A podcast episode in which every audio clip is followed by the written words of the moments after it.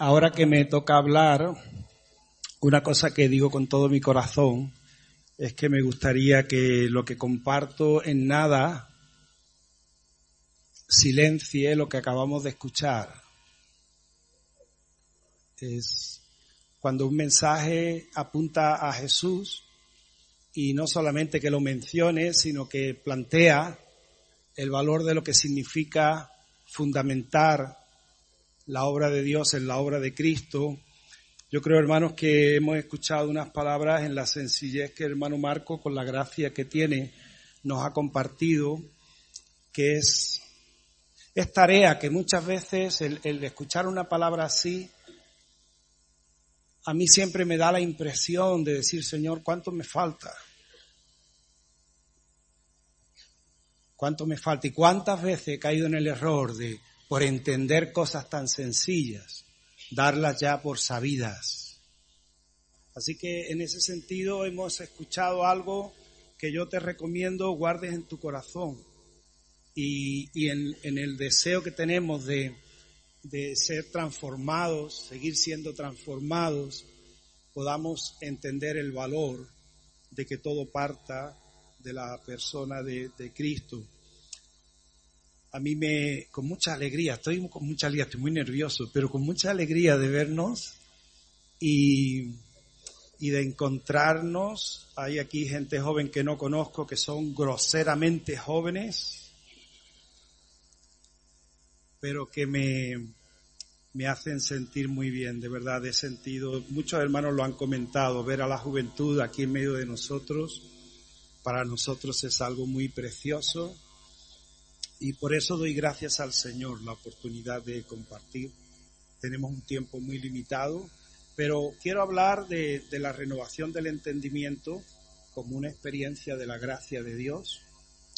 Como estamos hablando de transforma en ese texto de, del apóstol Pablo en Romanos, no os conforméis a este tiempo, a este siglo, sino transformaos por medio de la renovación de vuestro entendimiento yo quisiera señalar, hermanos, ese, ese carácter de experiencia de gracia,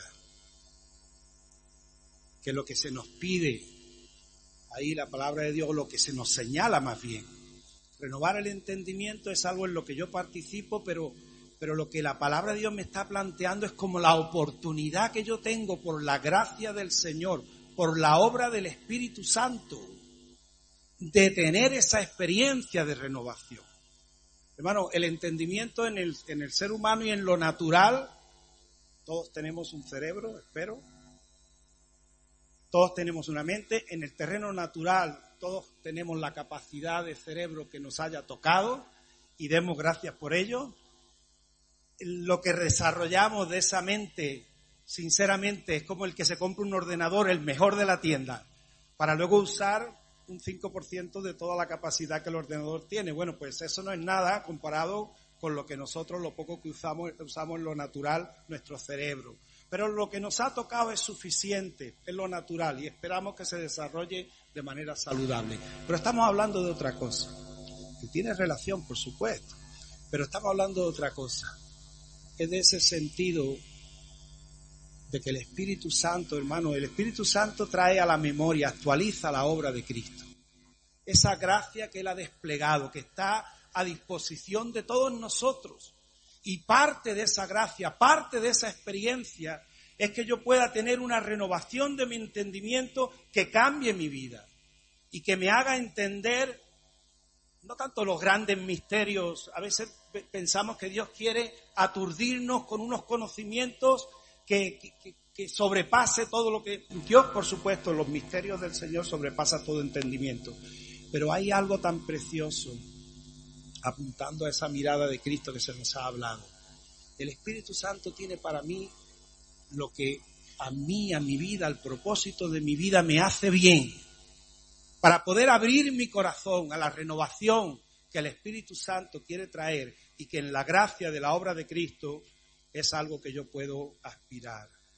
Antes de explicar un poco más lo de la experiencia de la gracia y a lo que apunta en nuestras vidas, quisiera compartir un sentir, un sentir que lo hago con énfasis porque si me lo callo reviento. Hermano, hablando de la renovación del entendimiento, ahí han puesto la renovación del espíritu, renovación del entendimiento, de lo que estamos hablando. Hablando de la renovación del entendimiento, es mi opinión, pero hermano, mi sentir es que generalmente el ambiente de nuestras iglesias no ayuda, no es nada propicio a esa renovación del entendimiento. Fíjate que la idea de, renovación es una idea que nos resulta amable. Quizás porque, porque viene en la Biblia. Es que la Biblia dice, renueva el entendimiento de tu mente. Entonces, eso nos hace sentirla como algo de lo que no tenemos que sospechar, algo a lo que podemos aspirar, predicar, enseñar, orar, que el Señor renueve el entendimiento de nuestra mente. Pero hermanos, la verdad es que el Espíritu Santo, es mi impresión, me falta mucho que aprender, pero hermano, es mi impresión de que se lo ponemos al Espíritu Santo para que Él haga actualizar esa, renovación de la gracia de Dios y que nuestro espíritu, nuestro, nuestro entendimiento sea renovado, se lo ponemos muy difícil. En mi, en sentir, hermanos, la iglesia realmente tiene una idea muy, muy cogida y es que no necesitamos cuestionarnos nada. Y allí donde se asienta esta idea de que no, cuidado con lo que nos cuestionamos, la renovación, yo creo que la renovación del entendimiento se hace casi imposible. La iglesia se siente más cómoda, es decir, no nos sentimos cómodos haciéndonos preguntas. Eso parece que nos... Pero, sentimos más cómodos cuando realmente eh, podemos dar respuesta. Y eso lo hacemos con abundancia y muchas veces de manera, yo creo, un poco abusiva. Preferimos, antes que cuestionarnos cosas, reafirmarnos en lo que ya sabemos. Me encanta cuando predican algo que ya lo sé y viene a confirmar lo que yo pienso. Eso está bien que ocurra de vez en cuando. Tampoco es cuestión de llevarnos la contraria todo el tiempo. Pero hermanos, yo creo que en este sentido, el lema que es verdad, que Cristo es la respuesta, Cristo es la respuesta. Pero Cristo también es el misterio. Hay respuestas de Jesús que cambian mi vida. Las han cambiado. Pero hay preguntas en Él que me han ayudado de una manera tan tremenda y preguntas que muchas veces no tienen respuesta, pero que me han hecho pensar y que el Espíritu Santo puede tomar como oportunidad para nosotros poder ver que es verdad que sobrepasa todo entendimiento lo que Dios es para nosotros, pero que hay muchas cosas que nuestro entendimiento debe tratar de captar a su tiempo y hermano, sobre todo en este sentido, Cristo es la respuesta. Pero no seamos una iglesia que tiene respuesta para todo. No seamos rápidos en dar respuestas. Pecamos. Somos deshonestos, aunque tengamos buena intención. Cuando no podemos con la humildad que se nos ha explicado que Cristo muestra, entender cuánto nos falta. El que cree que sabe algo, aún no sabe nada como debe saber. Hablando de, la experiencia de gracia, que es la renovación del entendimiento, me siento también obligado a decir algo que es obvio, que, es claro, pero que hay que decirlo. Dios nos ha dado el entendimiento para que lo usemos. Qué tontería, ¿no?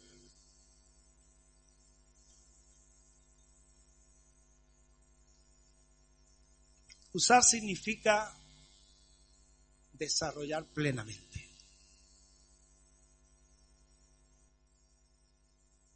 Que ese entendimiento que Él nos ha dado en el sentido espiritual de su gracia pueda siendo sano, siendo equilibrado, extenderse todo lo posible. Él quiere que seamos capaces en el cuestionarnos, en el discernir, en el pensar, en el reflexionar, en el decidir, plenamente capaces, porque para eso nos ha dado Él el entendimiento, no solo el natural, sino a través de la obra de Cristo, siendo como dice el hombre espiritual, discierne de una manera especial los conocimientos de Dios. Y hermano, en ese sentido debemos entender cómo la iglesia debe de, si acaso fuera verdad lo que yo antes he mencionado, mirar si el ambiente de nuestras iglesias, si el ambiente de esas afirmaciones que ciertamente la, predicación de la verdad de fe nos obliga a hacer, no puede a veces en una falta de equilibrio, hermano, en una falta de pararnos también para mirar más al Señor. Darnos cuenta que lo que estamos proponiendo a veces está fuera de toda realidad. Y el Espíritu Santo quiere cambiar un poco el espíritu de nuestra mente. Es una opción, hermano. Yo te digo que cuando hablo de la experiencia de gracia, de la renovación del, entendimiento, ni se me pasa por la cabeza tener que decirte lo que tienes que tener en la mente. No, mis ideas, las que tú tengas, no. Estamos hablando del continente, de esa mente, ese corazón espiritual que Dios nos ha dado y que merece la pena desarrollarse. Y que merece la pena usarse y ejercitarse sin que hermanos caigamos en el error de pensar que es mejor, pues diciendo amén a todo lo que nos hemos dice. Tampoco es decir que no a todo lo que se nos dice por sistema. Se trata de pensar y de dejar que el Espíritu Santo nos cuestione y pueda llevar nuestra mente hacia esa renovación que el Señor quiere que tengamos. Si yo no uso mi mano, mi mano se atrofia. Si yo no uso mi cerebro, hermano, yo sé lo que es, entiendo lo que es la fe. Pero yo necesito la fe, como decía Bonhoeffer, lo ha mencionado también eh, Marcos Vidal. Esa locura de la cruz no significa que yo suicide mi razón. No tiene nada que ver. La locura de la cruz es algo precioso porque rompe los moldes de este mundo, en el planteamiento del reino de Dios. Pero mi razón es lo más precioso que Dios me ha dado. Y yo tengo que discernirlo. Es su gloria que nosotros seamos el hombre pleno, la persona, el, hombre, la mujer pleno, que tenemos las facultades, que el Señor nos ha dado. Hermano, fíjate, como dice eh, Pablo hablaba de oro, para que el Padre, el Dios de nuestro Señor Jesucristo, el Padre de gloria, os dé espíritu de sabiduría, de revelación en el conocimiento de Él, alumbrando los ojos de vuestro entendimiento. Y dice más adelante en esa epístola, dice, para que seáis capaces, tengáis la capacidad de comprender con todos los santos cuál sea la altura, la longitud, la profundidad, no dice de qué, pero algo muy grande que está mencionado ahí y que estamos llamados a poder entender. Hermanos, cada uno desde la sencillez que es la experiencia de Cristo, da gracias a Dios por el corazón nuevo que Él nos ha dado, por la mente nueva. No hace falta que aprendamos los grandes misterios ni compararnos con nadie.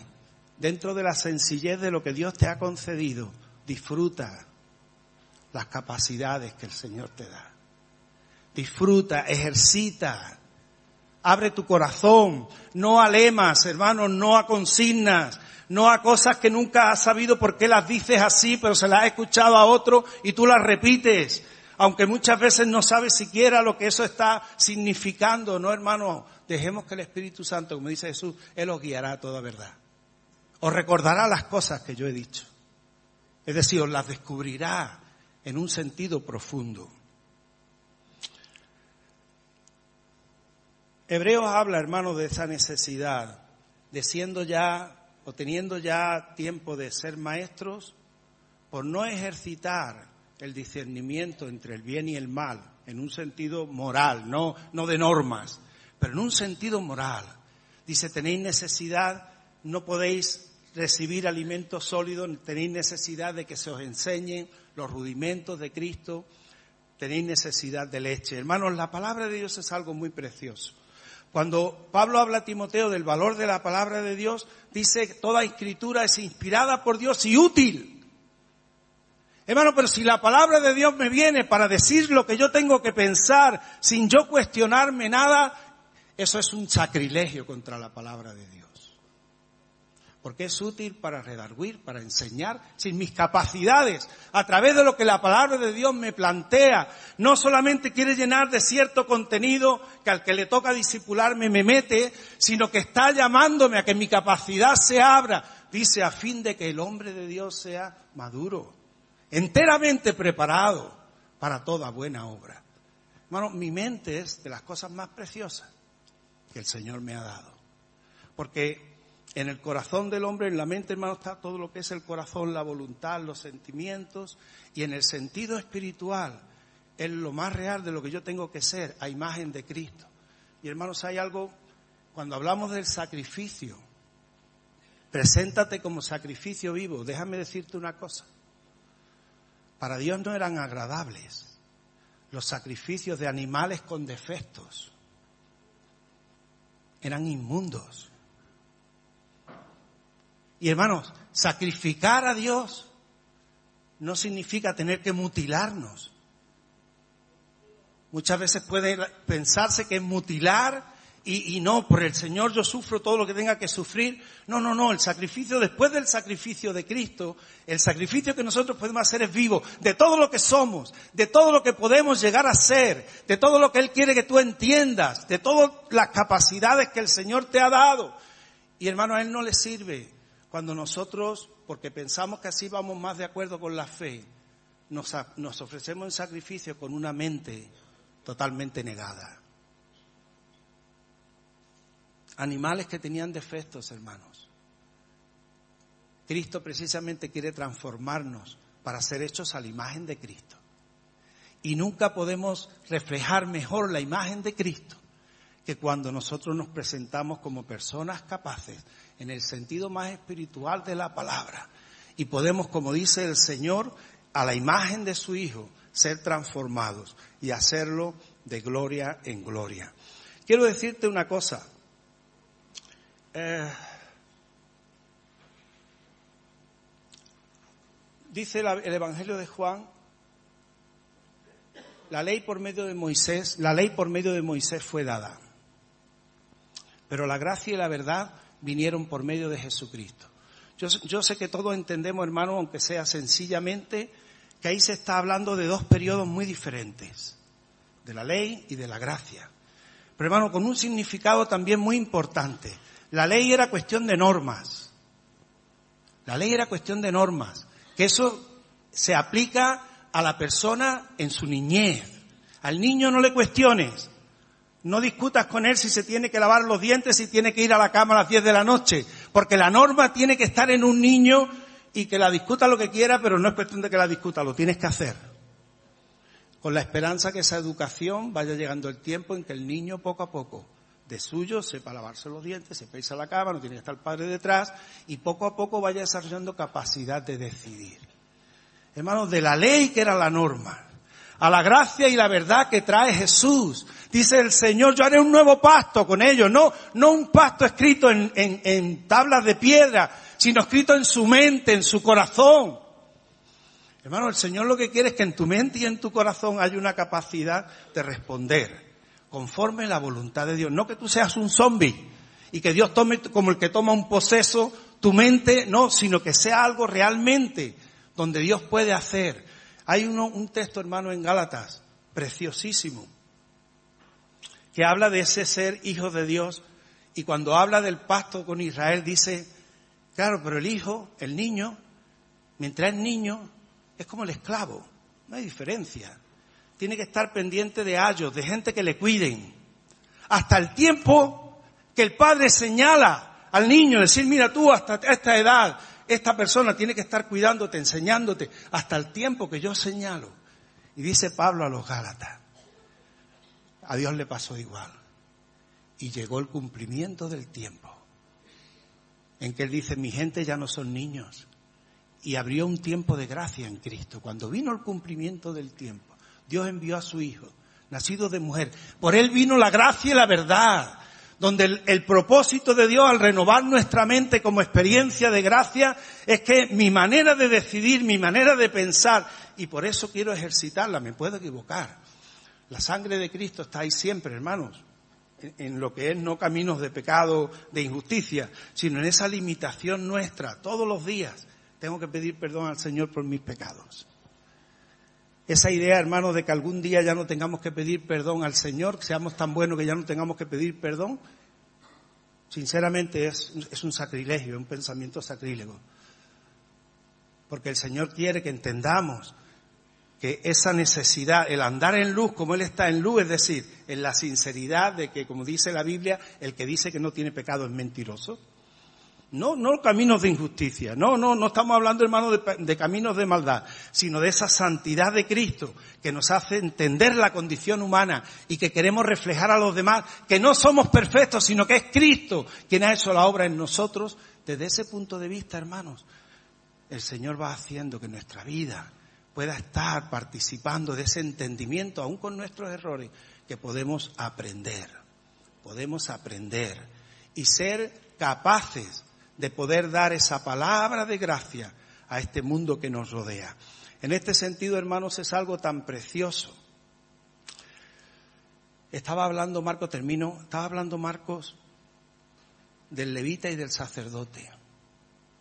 Y me ha encantado cuando él ha dicho que no tenían por qué ser malas personas.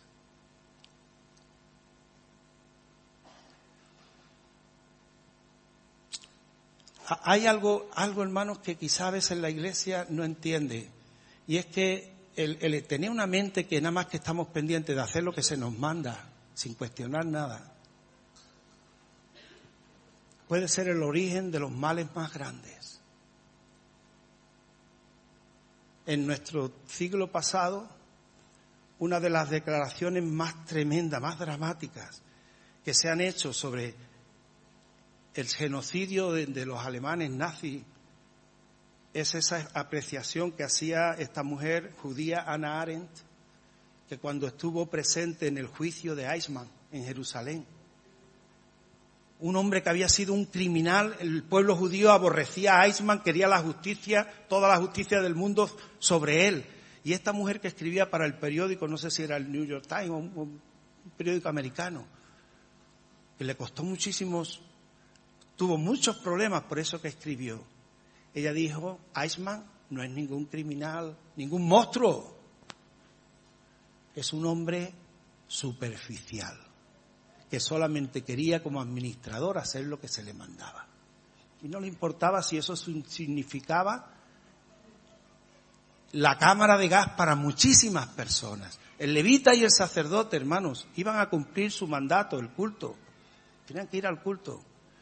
Y, ese deseo de cumplir, que hermanos, no estamos hablando de rebeldías, no estamos hablando de, de, sino que estamos hablando de un entendimiento claro, de un discernimiento de lo que es el bien y el mal, que el Espíritu Santo, hermanos, tiene que ponernos en la pista de Cristo, que Él se ve ante una persona que en el día de sábado estaba tendido en una cama. Ese hombre había tenido un sábado de 38 años sin poder moverse de reposo. Pero hermano, Jesús que entendía el mandamiento del sábado, tuvo que ver la oportunidad.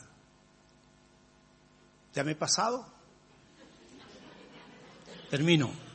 Tuvo que ver la oportunidad, perdonad, la oportunidad de decir, el sábado es importante, la norma es importante, pero la persona es mucho más importante que la norma. Y él dijo, levántate, toma tu lecho y anda. Y este hombre obedeció lo que significó su sanidad. Y luego cuando ya se iba, gente que en 38 años no le había dirigido la palabra, le dijeron, tú no puedes llevar tu cama un día de reposo. No, tú cargar tu cama no. 38 años ahí quieto y nadie le había dicho nada.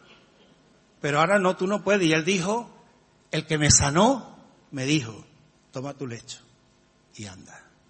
Hermanos, Dios tiene una experiencia de gracia para cada uno de nosotros, donde tu mente pueda aprender, donde podemos ser dirigidos por el Espíritu Santo, y a eso nos invitamos, centrados en la mirada en Cristo Jesús. El Señor os bendiga, hermanos.